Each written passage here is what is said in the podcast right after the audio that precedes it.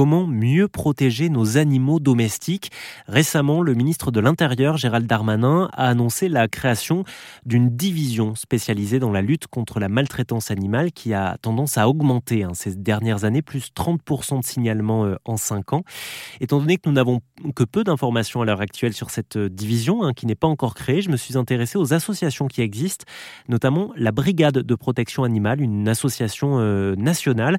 Je suis avec sa responsable, Nathalie. Bonjour Nathalie. Bonjour. Nathalie, vous êtes policière, vous travaillez de nuit. La journée, vous vous consacrez à la protection animale via votre euh, association. Qu'est-ce qu'il faudrait, selon vous, pour avoir à la fois une, une action au niveau euh, national et étatique, donc encadré par les forces de police et de gendarmerie, et un maillage avec les associations de terrain comme les vôtres. Qu'est-ce qui serait l'idéal pour une, une réelle prise en charge de ce phénomène de maltraitance animale? Il faut un maillage euh, territorial, il faut euh, des collaborations avec les associations qui travaillent sur le terrain depuis des années et qui connaissent très bien toutes ces problématiques et envers qui les particuliers se tournent pour signaler les maltraitances.